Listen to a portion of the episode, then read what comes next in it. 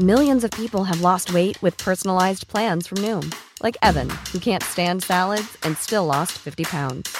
Salads, generally, for most people, are the easy button, right? For me, that wasn't an option. I never really was a salad guy. That's just not who I am. But Noom worked for me. Get your personalized plan today at Noom.com. Real Noom user compensated to provide their story. In four weeks, the typical Noom user can expect to lose one to two pounds per week. Individual results may vary.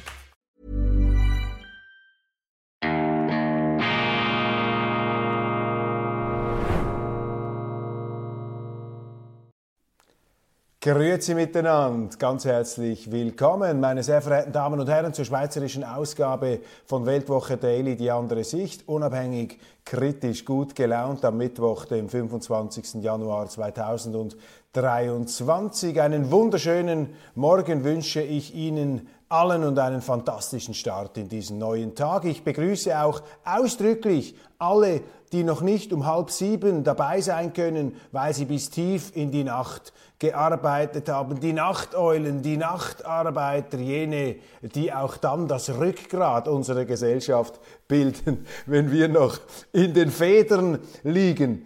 Parlament untersucht Corona-Leaks, der Druck auf Alain Berset wächst, die SP kämpfte vergebens für ihren Bundesrat, die GPK, die Geschäftsprüfungskommission der äh, National- und Ständeräte hat eine Subkommission ins Leben gerufen und die soll diesen Corona-Leaks, diesen mutmaßlichen Amtsgeheimnisverletzungen, diesen institutionalisierten mutmaßlichen Amtsgeheimnisverletzungen im Departement Berse nachgehen. Das wird ungemütlich für den Bundesrat. Das heißt, dass hier doch eine Dringlichkeitsstufe, eine politische Dringlichkeitsstufe erreicht worden ist, die diese Bagatellisierung und Verharmlosung, die man äh, bis, bis vor ganz kurzem aus dem Departement Berse gehört hat, dass das jetzt der Vergangenheit angehört. Und die Journalisten fragen sich, wie viel mag es hier noch leiden, wie viele Skandale äh, verkraftet es bei Alain Berset, dem Schweizer Meister, dem inoffiziellen Schweizer Meister der Skandale, der ja versucht hat, mit einer Teflon-Strategie alles auf seinen mittlerweile geschassten Mitarbeiter und engsten Vertrauten Peter Lauener abzuschieben. Und äh, diese Strategie hat von Anfang an natürlich nicht gefruchtet. Einige Journalisten haben da mitgezogen, auch solche, die zum Berse Fanclub gehören. Aber wir haben ihnen hier immer gesagt, dass äh, die Frage der Schuld oder ob einer genau gewusst hat, was läuft, ist nicht so entscheidend. Entscheidend ist äh, der Punkt, wer da verantwortlich ist. Und da sind Sie als Chef immer, auch wenn Sie direkt nicht beteiligt sind. Doch das ist ja mittlerweile auch widerlegt. Alain Berse war sehr wohl im Bilde. Vielleicht war er auch der heimliche strategische Strippenzieher, wobei in, ähm, ich sage es jetzt mal, cheforientierten äh, Zusammenhängen und in solchen ähm, ja, unkritischen, ja fast schon ähm, Beweihräucherungsatmosphären, wie das äh, offensichtlich da um den äh, Gesundheitsminister herum stattgefunden hat. Da arbeiten ja die Mitarbeiter auch dem Chef entgegen, ohne dass er da explizit Weisungen geben muss. Man spürt ja dann,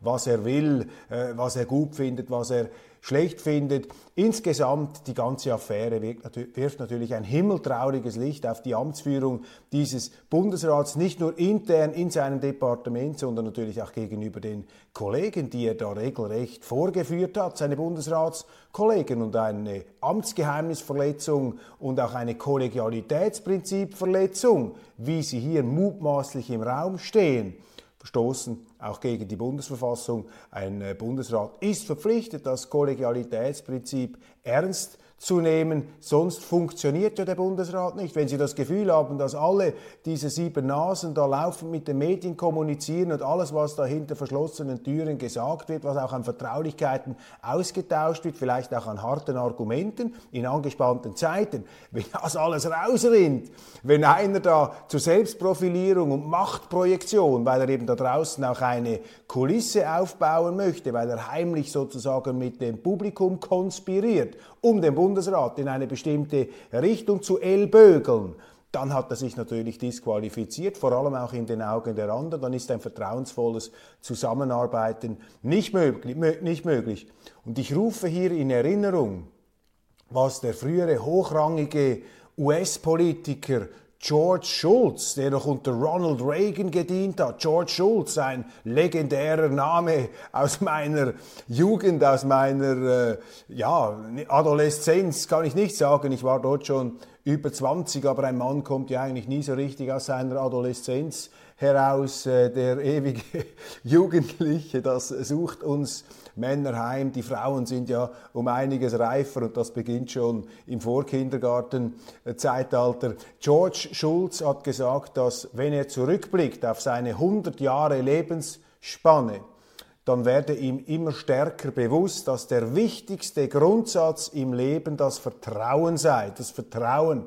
Das Vertrauen, das schwierig aufzubauen sei, aber leicht zu verspielen. Schulz meinte natürlich dies auf außenpolitische Vorgänge gemünzt, im Umgang mit anderen Ländern, die natürlich ein äh, Vertrauensverhältnis haben müssen in diesem Dschungel da der Großmacht und der Supermachtpolitik. Aber das gilt natürlich auch im Kleinen und das gilt insbesondere in einem Bundesrat, meine Damen und Herren, denn dieses Kollegialgremium ist ein Sonderfall, ist ein Spezialfall. Und bei allen Unzulänglichkeiten hat dieser Bundesrat eben ganz große Stärken, dass in diesem Kollegium eben niemand den Chef geben muss, wo man eben tatsächlich ähm, sich manchmal auch ähm, als Schweiz, als äh, Exekutivpolitiker hinter diesem Gremium geradezu verstecken kann, um eben auch den Druck, dem die Schweiz ja immer wieder ausgesetzt wird, gerade aus dem Ausland, aber auch aus dem Inland, um diesen Druck blitzableitermäßig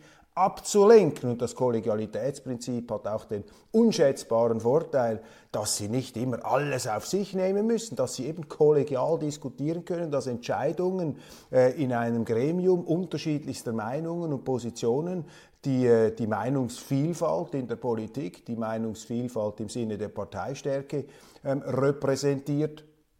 Diese Stärke ist äh, von sehr, sehr großem Wert. Und wenn da natürlich ein Narzisst, ein Ego-Darsteller, einer, der sowieso sich nicht mehr spürt, der die Linien permanent überschreitet, ähm, wenn sich einer darin dann tatsächlich aufplustert, dann haben sie ein Problem. Und Alain Berset, ich glaube, diesen Eindruck können wir äh, machen und treffen, ohne ihm zu nahe treten zu wollen, weil wir hier nämlich wirklich die Wirklichkeit beschreiben und nichts anderes. Alain Berset hat sich nicht mehr gespürt. Ich glaube, er spürt sich auch heute nicht mehr.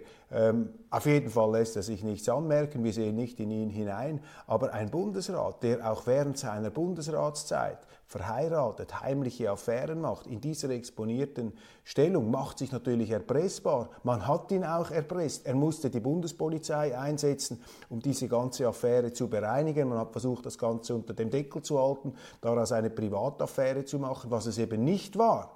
Denn äh, selbst im, Stra also im Strafbefehl äh, der Bundesbehörden hieß es ja, dass äh, wenn diese Vorgänge bekannt würden, dann wäre die Amtsführung des Bundesrats beeinträchtigt, dann wäre Alain Berset nicht mehr in der Lage, äh, sein Amts und seinen Amtseid auszufüllen und dem nachzuleben. Wenn sie eben erpresst werden können, dann haben sie sich erpressbar gemacht.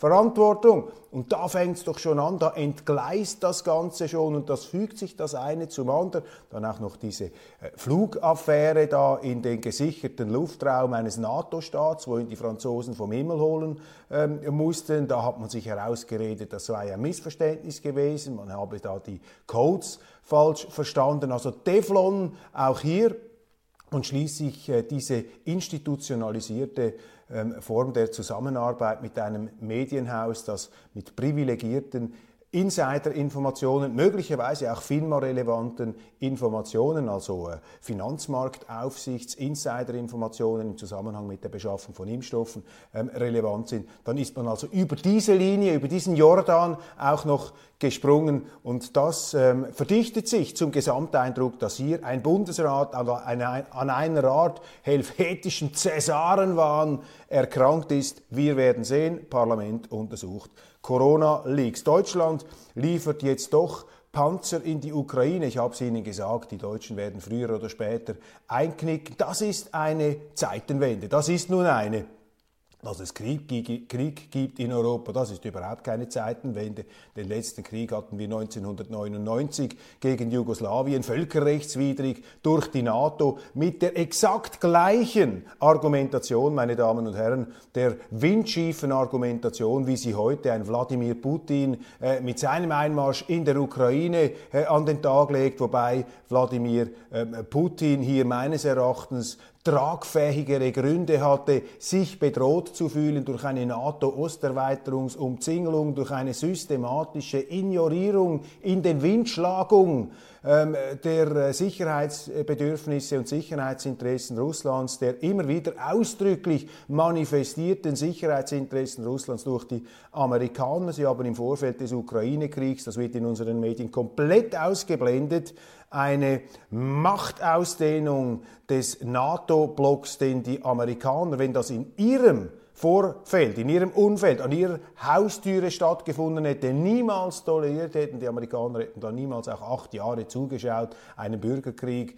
an äh, ihrer Haustüre, in dem sich äh, die Russen oder die Chinesen einmischen. Völlig undenkbar, aber die Russen sollen das alles akzeptieren. Trotzdem sind natürlich auch die Erklärungen und Erläuterungen und Rechtfertigungen, dass man da im Einklang mit dem Völkerrecht handle äh, seitens der Russen, die sind natürlich genauso ähm, windig wie das, was die NATO damals behauptet hat. Aber was sicher nicht stimmt, meine äh, Damen und Herren, ist, dass äh, dies jetzt äh, eine Zeitenwende sei, weil es vorher seit dem Zweiten Weltkrieg keine Kriege mehr in Europa gegeben habe. Auch wieder so ein Mumpitz, ein Unsinn, der einfach zeigt, dass Sie den Medien heute nicht vertrauen können. Das ist komplett einseitig. Übrigens auch die Berichterstattung über den Kriegsverlauf. Nun, wir waren bei den deutschen Panzern. Das ist eine Zeitenwende. Deutschland, ein Land, das äh, auf russischem Boden einen Vernichtungskrieg geführt hat, 26 äh, bis 28 äh, Millionen äh, tote Sowjetbürger, damals niedergemetzelt von der Wehrmacht. Wir müssen uns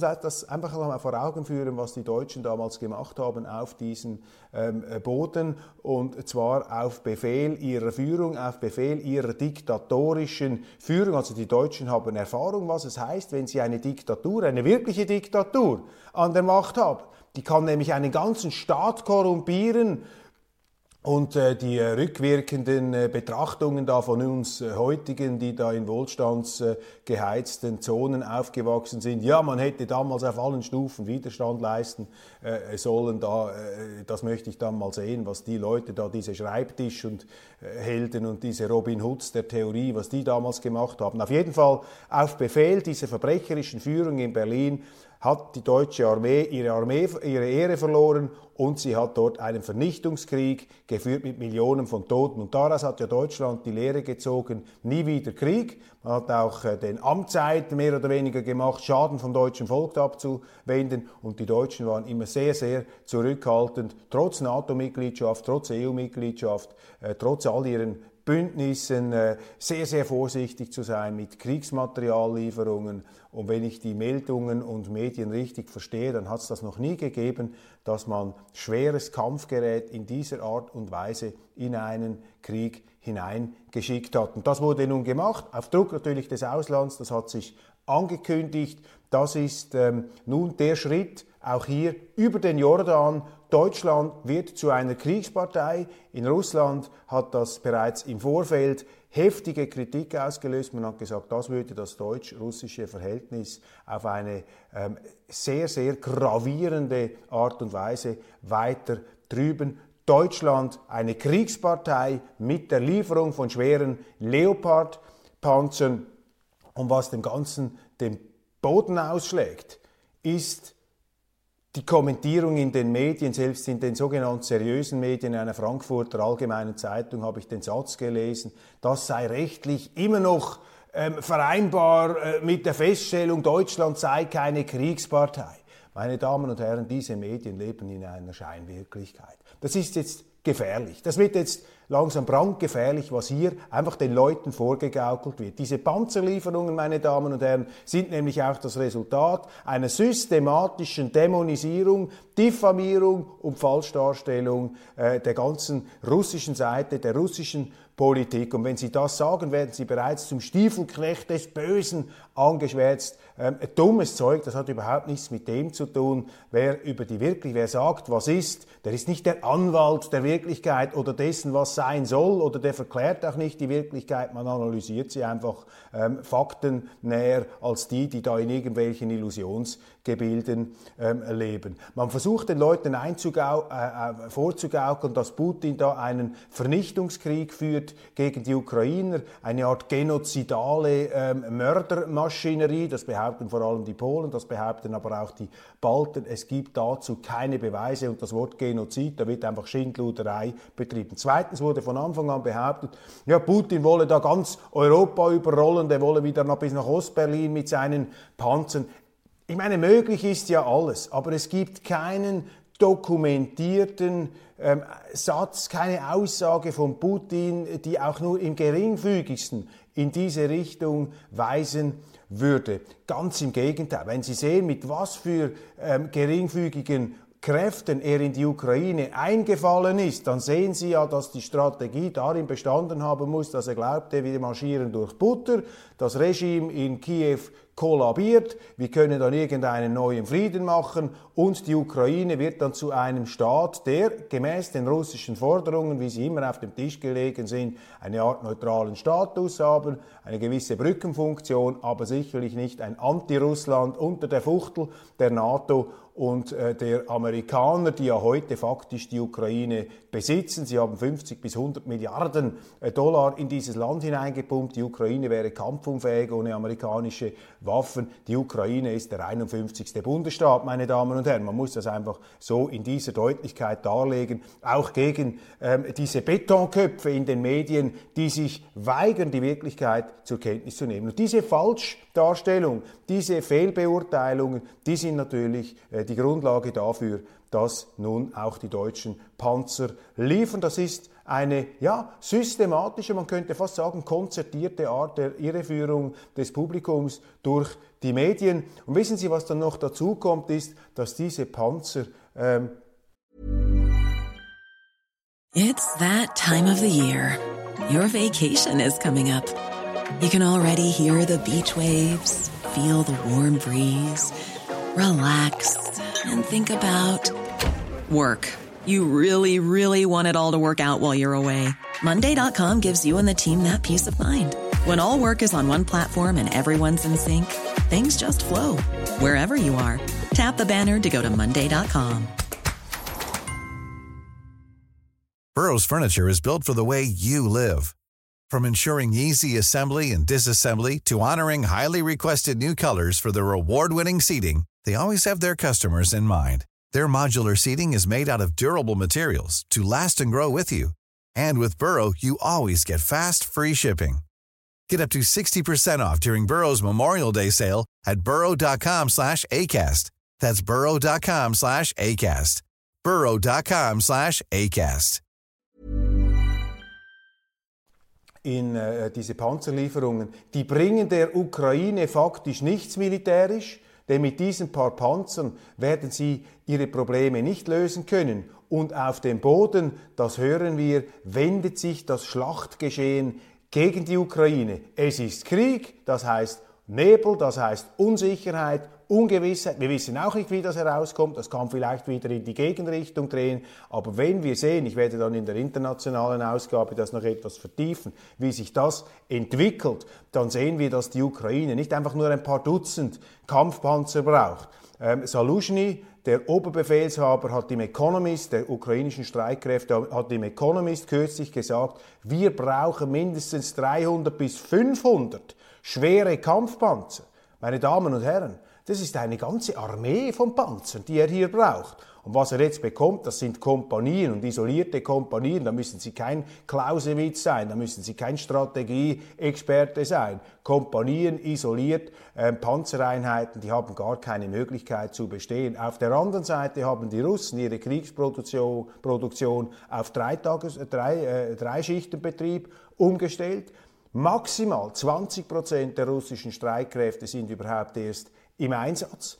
Ähm, das, was jetzt da den Durchbruch macht, bei Bachmut und auch bei Saporischia, dieser Name ist Ihnen bekannt, das ist im Süden, wo dieses AKW ist, da kommt fast wie so eine Zange, so eine Art Hummerzange kommt zusammen mit der Möglichkeit, dass da ganze ukrainische Armeen eingekesselt werden. Machen jetzt Fortschritte. Die Russen kämpfen übrigens sehr, sehr vorsichtig mit erstaunlich wenig Verlusten. Und wenn Sie auf die öffentlich zugänglichen Quellen abstellen, dann kommen Sie zum Schluss, dass seit Kriegsbeginn etwa 160.000 Ukrainer gefallen sind, 300.000 verletzt, also mehr oder weniger die ganzen Streitkräfte hier kampfunfähig gemacht. Wir hören auch, dass polnische Brigaden mittlerweile in, dieser, äh, in diesem Krieg drin sind, äh, was natürlich äh, eine hochgradig gefährliche Situation bedeutet, weil das NATO-Angehörige sind mit den entsprechenden Weiterungen, die sich daraus ergeben. Also die ukrainische Seite mit gigantischen Verlusten auch an Material. Wie groß diese Verluste sind, können wir nur ermessen, wenn Sie zum Beispiel schauen, da diese Konferenz in Rammstein, was da alles an Artillerie geliefert wird. Das sind unglaubliche Zahlen und das deutet einfach darauf hin, dass im Prinzip die ukrainische Armee zusammengeschossen worden ist. Auf der anderen Seite die, die Russen, da rechnet man mit 16.000 bis 20.000 Toten. Das sind Zahlen, die ich da zusammenklaube auch aus amerikanischen Quellen bei vielleicht 50, 60.000 Verletzten und eben der Großteil der Verbände, die jetzt aufgestockt werden. Ausbildung, ähm, Aufrüstung, die modernen Waffensysteme, die T-90-Panzer, all diese Dinge, die sollen da erst noch richtig zum Einsatz äh, kommen. Dann haben Sie den Eindruck, dass das, was jetzt passiert, das machen nur diese ähm, ostukrainischen, diese Donbass-Republikeinheiten plus diese Wagner-Gruppe da, diese Privatarmeen da, diese äh, Blackwater äh, hieß ja das amerikanische äh, Pendant, die Wagner, das sind sozusagen die Blackwater der Russen und dann haben sie noch die, die wilden Tschetschenen, die da aus dem Kaukasusgebiet eingeflogen ähm, worden sind und da auf den Schlachtfeldern wüten. Und die haben jetzt diese operativen Erfolge erzielt am Boden und die Gefahr besteht, dass hier Verteidigungsriegel der, Russ der ukrainischen Streitkräfte zusammenbrechen und in diese Lage hinein Kampfpanzer zu liefern. Äh, da stellt man sich die Frage, was ist der militärische Sinn? Oder geht es einfach darum, äh, gut dazustehen? Auf jeden Fall äh, bezweifeln Militär- und Strategieexperten, übrigens auch Amerikaner, den Sinn dieser Waffenlieferungen. Vergessen wir nicht, der amerikanische Oberbefehlshaber, Generalstabschef Mark Milley hat gesagt, der Krieg gegen die Ukraine ist nicht äh, gegen Russland ist militärisch nicht zu gewinnen. Das sagen auch andere. General McGregor, der hat äh, sagt, betont das in jedem seiner Interviews. Er sagt, was auch immer jetzt da reingeliefert wird, das äh, wird das Kampfgeschehen äh, am Boden militärisch nicht beeinflussen. Man müsste schleunigst zu Friedensverhandlungen übergehen, weil sonst wird hier einfach dieser systematische Angriff der Russen auf die Infrastruktur in der Ukraine weitergehen, denn die, Ukra äh, die Russen haben die Strategie, dass sie die Logistik, wie Napoleon sagte, die Logistik ist das Wichtigste im Krieg, dass sie diese Logistikinfrastruktur ähm, beschießen, um die Ukraine kampfunfähig zu machen und hier eben diese NATO-Einmischungen, diesen Versuch, die Ukraine in den Militär- und Atomraketenbereich der NATO hineinzuziehen, um dem ein für alle Mal ähm, den Garaus zu bereiten.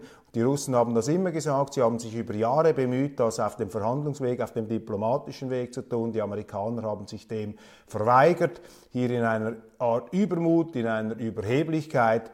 Und die Amerikaner haben diesen Konflikt nun wirklich äh, äh, zum Überkochen gebracht mit tragischen Auswirkungen für die Ukraine. Ich weiß, das sind drastische Einschätzungen, die widersprechen komplett dem, was Sie lesen, aber wir werden sehen, wie sich äh, das Ganze jetzt auch äh, darlegt. Aber das ist nach bestem Wissen und Gewissen, nach dem, was ich gelesen habe, als jemand, der eine große Bewunderung für die Amerikaner hat. Ich gehöre überhaupt nicht ins anti-amerikanische Lager, habe damit nichts zu tun, bin aus dem auch überhaupt nicht gekommen. Ich habe äh, in anderen Phasen die Amerikaner jeweils verteidigt, wenn sich äh, alle meine Journalistenkollegen an den Amerikanern die Schuhe abgeputzt haben. Um das geht es nicht. Aber hier ist eine sachliche äh, Beurteilung gefragt. Und natürlich heißt es, wenn man jemanden mag, und ich mag die Amerikaner, dann ist man eben auch verpflichtet, hier Respekt zu zeigen. Nun allerdings dieser Exkurs hier etwas über Deutschland nach, ähm, äh, in die Ukraine, äh, da müssen wir gleich hinzufügen, dass auch die Schweiz immer tiefer in diesen Krieg hineingeritten werden soll, ebenfalls mit der gleichen Form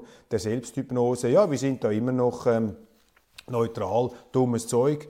Die Sicherheitspolitische Kommission des Schweizer Nationalrats will den Weiterverkauf von Schweizer Kriegsmaterial erleichtern, ist also eingeknickt ähm, äh, gegenüber dem Druck von Deutschland, gegenüber dem Druck von anderen Staaten, gegenüber dem Druck von ähm, Spanien. Und da muss man sich schon auch die Frage stellen, jetzt rückblickend noch einmal aufs World Economic Forum bezogen, äh, dieses WEF, das zu einer eigentlichen Propagandaplattform dieser Kriegstreiberei geworden ist und deshalb mittlerweile der Ruf im Raum steht seitens der jungen SVP, das, das WEF zu schließen. Ich bin dagegen, das WEF zu schließen. Bin immer dagegen, etwas zu canceln oder etwas zu schließen, außer wenn es äh, tatsächlich zum Krieg aufruft. Ich meine, wenn in einer Moschee zum Beispiel, um ein ganz anderes Beispiel zu nehmen, wenn ein Imam dazu aufruft, nehmt die Waffen, bewaffnet euch, um gegen die Ungläubigen vorzugehen, dann würden wir diese Kirche, diese, diese, diese Moschee, würden wir sofort schließen. Wir würden übrigens auch jede Kirche schließen, nicht eine katholische oder reformierte Kirche, die da zum Krieg aufruft gegen irgendwelche Bevölkerungsgruppen. Und äh, das World Economic Forum hatte hier etwas also von einer Art, äh, ja, eben von einer Art Moschee, in der zum Krieg aufgerufen wird, zum heiligen Krieg gegen Russland. Und das ist gegen den Auftrag des WEF und vor allem ist es auch gegen die Neutralität der Schweiz gerichtet. So darf das WEF nicht mehr auftreten. Und diese Propaganda, diese Irreführung, auch die systematische Irreführung in den Schweizer Medien, auch diese Hetze, diese Anschwärzung, diese einseitige, ähm, völlig manipulative Darstellung der Sachverhalte, emotionsgetrieben, ideologiegetrieben, blindheitgetrieben, die hat natürlich auch irgendwo die atmosphärische Grundlage geschaffen, dass nun die Politiker, die ja sowieso wachsweich äh, der öffentlichen Meinung sich ergeben, ähm, dass die nun diese ähm, Zertrümmerung der schweizerischen Neutralität weiter vorantreiben. Die äh, SIG jetzt hier mit 14 zu 11 Stimmen. Man will diese äh, Exporte erleichtern, äh, wenn die Waffen, wenn die Munition in die Ukraine geliefert wird. Man weicht da von den Grundsätzen ab, man macht sich gemein, man fügt sich ein, man bettet sich ein in die internationalen Kriegsfronten gegen Russland. Das ist ein tief trauriges Kapitel äh, da in der Geschichte der Schweizerischen Eidgenossenschaft, was diese SIG macht. Einzig die SVP und die Grünen haben sich dagegen gestimmt. Die SP, die SP macht da mit. Ich meine, da werden Leute wie Andreas Groß, der äh, Gründer der Gruppe für eine Schweiz ohne Armee, da möchte ich mal sehen, was der Andreas Groß was der meint. Ich werde ihn fragen, ähm, dass er für die Weltwoche etwas schreibt. Jetzt werden natürlich andere Kollegen ihn vorher anfragen, wenn ich das hier einfach ausplaudere. Aber ist ja egal, dann sehen Sie, wer zuerst die Idee gehabt hat. Nein, also dieser Neutralitätsbruch, dieser neuerliche ist ein Verstoß gegen die Grundprinzipien unseres Landes, gegen die Sicherheitsprinzipien. Das ist brandgefährlich. Damit macht sich die Schweiz wie Deutschland zur Kriegspartei. Sie macht sich verhasst und Russland pfeift nicht aus dem letzten Loch. Russland ist, nach dem, wie ich den Krieg beurteile, nach den Quellen, die ich anschaue, ist Russland im Begriff, diesen Krieg für sich zu entscheiden. Jetzt kann man natürlich sagen, das kann immer noch drehen. Ja, es kann eine Eskalation geben. Wir müssen wissen, die Amerikaner haben ihre Atomdoktrin geändert. Unter Joe Biden ist äh, ganz klar deklariert worden, dass die Amerikaner zur Erreichung militärischer Ziele taktische Atomwaffen einsetzen können. Die russische Seite hat das äh, ausgeschlossen. Sie hat gesagt, wir machen das nicht. Aber wenn wir sehen, dass der Gegner das macht, werden wir nicht einfach warten, dass man uns da in die Luft sprengt. Und heute, meine Damen und Herren, haben wir natürlich Atomwaffen und thermonukleare Waffen, die viel gefährlicher sind, viel dramatischer als das, was man schon an Grauenhaftigkeit gesehen hat im letzten Weltkrieg in Nagasaki und in Hiroshima. Da können sie Landstriche auf Tausende von Jahren unbewohnbar machen mit den Waffen, die wir heute haben. Ähm, sie können eine Hiroshima-Bombe bereits mit Artilleriegeschützen abfeuern. Das ist die Situation heute. Und äh, wir bewegen uns nach wie vor auf diesem Vulkan. Und mit jeder Waffenlieferung kommen wir einem nuklearen Krieg näher. Es ist von einer unglaublichen Unverantwortlichkeit und Verantwortungslosigkeit, Verantwortungsvergessenheit der Journalisten und auch unserer Politiker, dass sie hier einfach mitmachen, dass sie an dieser Eskalationsschraube drehen. Da sieht man auch, dass viele dieser Politiker keine Kinder haben, die denken nicht an nachkommende Generationen, denken auch nicht an frühere Generationen, die denken nur an sich und wie sie in den Medien darstellen. Das ist eine abschüssige Bahn. Sie tanzen den Apokalypso am Rande des Vulkans und da drinnen brodelt es immer gefährlicher und nichts ist gefährlicher, als wenn man sich einer Gefahr nicht bewusst ist. Das ist wie im Boxen. Äh, sie gehen nicht von den Schlägen K.O., die Sie kommen sehen. Aber wenn Sie glauben, ja, da kommt gar kein Schlag, dann liegen Sie sicher äh, demnächst auf den Brettern. 14 zu 11 Stimmen. Und ja, nach Auffassung der Mehrheit steht dies nicht, die Waffenlieferungen, die stehen nicht im Widerspruch zum Neutralitätsrecht. Merken Sie, wie hier das Recht gebeugt wird. Jetzt hat man immer gesagt, nein, wir dürfen da nicht Kriegspartei sein. Man hat auch nie mitgemacht, übrigens in aktiven Kriegen mit Sanktionen in der Schweiz. Also kommen die Sanktionen. Machst du die Sanktionen, merkst du, sie nützen nichts. Musst du eskalieren, gehst du zum Krieg, du zum Material. Jetzt müssen wir Waffen liefern. Das machen sie jetzt oder wollen sie jetzt machen. Der Ständerat muss dann auch noch entscheiden. Kommen die Waffen, merkst du, ja, das reicht ja auch noch nicht. Die Waffen brauchen Munition. Okay, da kommt die Munition. Da merkst du, ja, die Munition reicht ja auch nicht. Es braucht ja noch Leute, die das bedienen. Die können das ja gar nicht. Also müssen wir Schweizer schicken. Ja, und dann, meine Damen und Herren, dann kommen die Schweizer dann irgendwann in Leichensäcken zurück. Nein, also ich meine, diese Politiker, da muss man sagen, die sind eine Bedrohung, ein real and clear and present danger. Die sind eine real existierende Gefahr für die Sicherheit unseres Landes geworden mit dieser Preisgabe der Neutralität, einer Preisgabe der Neutralität, die sich nicht einmal eingestehen will, dass sie eine Preisgabe der Neutralität ähm, äh, ist. Höchste Zeit, dass hier eine Initiative ähm, lanciert und beziehungsweise das ist sie schon, dass sie dann auch angenommen wird. Russland übrigens auch keineswegs am Boden. Russland ist gestärkt, diplomatisch. Die Russen pfeifen da nicht zum letzten Loch raus. Das ist unglaublich. Zelensky nimmt den eisernen Besen. In den Medien lesen Sie Korruptionsbekämpfung in Kiew, deshalb Entlassung von vielen ähm, Ministern und auch engen Vertrauten von Zelensky. Das Ganze ist sehr mysteriös, was da ähm, passiert. Da bebt irgendetwas, äh, da brodelt etwas in Kiew. Äh, es gibt Spekulationen. Ich habe auch äh, russische Quellen mir übersetzen lassen. Die, die äh, haben ihre Interpretation. Was wir beobachten ist, Zelensky war in Italien. Er soll dort mit hochrangigen Leuten auch über die Parkierung von größeren Geldsummen gesprochen haben. Er soll seiner Frau eine 34 Millionen ähm, Dollar Villa in der Nähe von Forte di Marmi äh, gekauft haben. Das sind unbestätigte Informationen natürlich. Dann haben wir diesen Helikopterabsturz, von dem es heißt, es sei ein Unfall äh, gewesen im allgemeinen Kontext des Krieges. Es gibt aber auch andere Interpretationen, dass hier äh, interne Abrechnungen stattgefunden haben, Spekulationen, das muss man unterstreichen, nicht Wahrheiten. Wir haben den sehr bedrückten Auftritt von Zelensky am WEF gesehen. Wir sehen jetzt äh, diese Korruptionssäuberungen. Es sind Säuberungen. Der CIA-Direktor Burns war in Kiew mit einer sehr fadenscheinigen Begründung. Er hat gesagt, ich muss ähm, Zelensky über die äh, russischen Offensivmöglichkeiten informieren. Die Ukrainer haben ja keine Möglichkeit mehr, eine Offensive zu machen. Und es ist aus meiner Sicht militärisch undenkbar, dass sie die Krim und andere Gebiete jetzt da zurückerobern können. Das Zögern, ihnen die Panzerwaffen zu liefern, könnte auch damit zusammenhängen, dass man äh, denkt, ja, die Panzer werden dann sowieso verheizt. Also ähm, warum ist eigentlich der CIA-Direktor nach Kiew geflogen?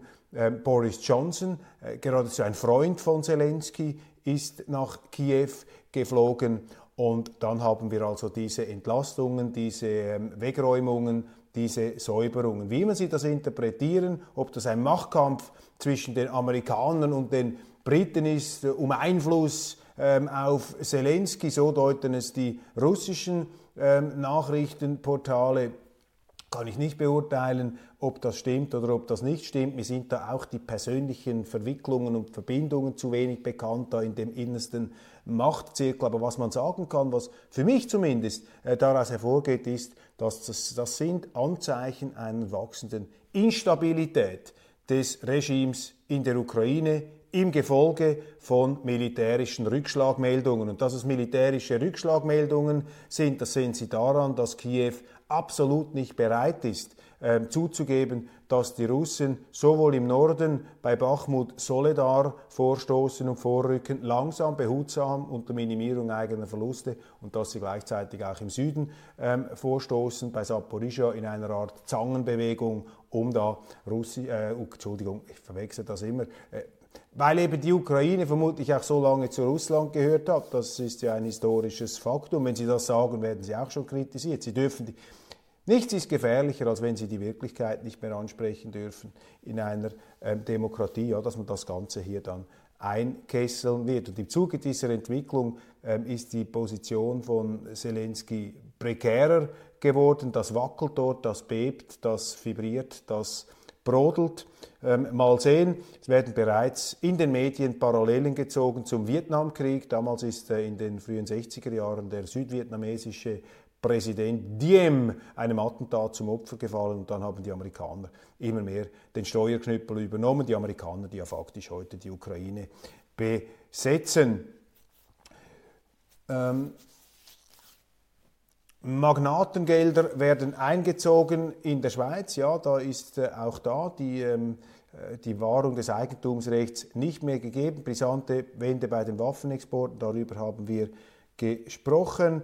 Die Zürcher Kantonalbank will Firmen auf Klimakurs bringen mit Dialog und Aktivismus. Das ist die fortführende Geschichte, über die wir gestern gesprochen haben. Die Vogue-Ideologie äh, zwingt die Firmen dazu, nach Kriterien zu handeln, die mit ihrer Geschäftstätigkeit nichts zu tun haben, um vor allem auch Menschen, Leute, Personal auszuwählen nach Kriterien, äh, allen möglichen Kriterien. Nur nach einem Kriterium dürfen sie es nicht mehr tun, nach dem Leistungs ähm, Prinzip. Meine Damen und Herren, das sind die äh, wichtigsten Meldungen äh, des Tages. Ich hätte hier noch eine ganze Reihe, aber äh, wir haben hier etwas dieses Gemenge, dieses sich zuspitzende Gemengelage, die komplex ist und die verharmlost wird in unseren Medien, etwas genauer seziert im Umfeld des Ukraine-Kriegs. Vielen herzlichen Dank für die Aufmerksamkeit. Ich freue mich, Ihnen dann die morgige Weltwoche ähm, vorzustellen, die, wie ich jetzt bereits sehen kann, ein wirkliches Bouquet der Meinungsvielfalt bietet und wo auch Artikel zu Wort kommen, die prononciert dem widersprechen, wie ich hier die Sache interpretiere. Das ist eben die Weltwoche, meine Damen und Herren. Das ist nicht einfach der Chef, der von oben die Parole durchgibt, wie beim Ringier Verlag und sagt, so, jetzt müsst ihr alle marschieren, jetzt müsst ihr alle, alle Berse für heilig ähm, erklären und ihr müsst jetzt alle so und so entsprechend schreiben. Das ist eben bei uns nicht so. Ähm, wir bemühen uns und das ist nicht die Erfindung der heutigen Weltwoche-Redaktion, das ist ganz tief in unserem Titel drin. Äh, es ist aber nicht das, was einfach der Chef da oben vorgibt. Eine Top-Down-Organisation, eine geführte Organisation natürlich, aber auch die Verantwortung aber eben Führung im Sinne des Auftrags, das heißt, wir müssen die größtmögliche Meinungsvielfalt gewährleisten. Das hindert mich natürlich nicht daran, meine Meinung hier ähm, möglichst äh, konzis, möglichst präzis und hoffentlich auch äh, möglichst einleuchtend und überzeugend darzulegen. Wenn ich das nicht tun sollte, meine sehr verehrten Damen und Herren, bitte machen Sie mich darauf aufmerksam. Das, das hilft mir, ähm, die Sache besser zu verstehen. Alles Gute, einen schönen Tag und wir sehen uns morgen.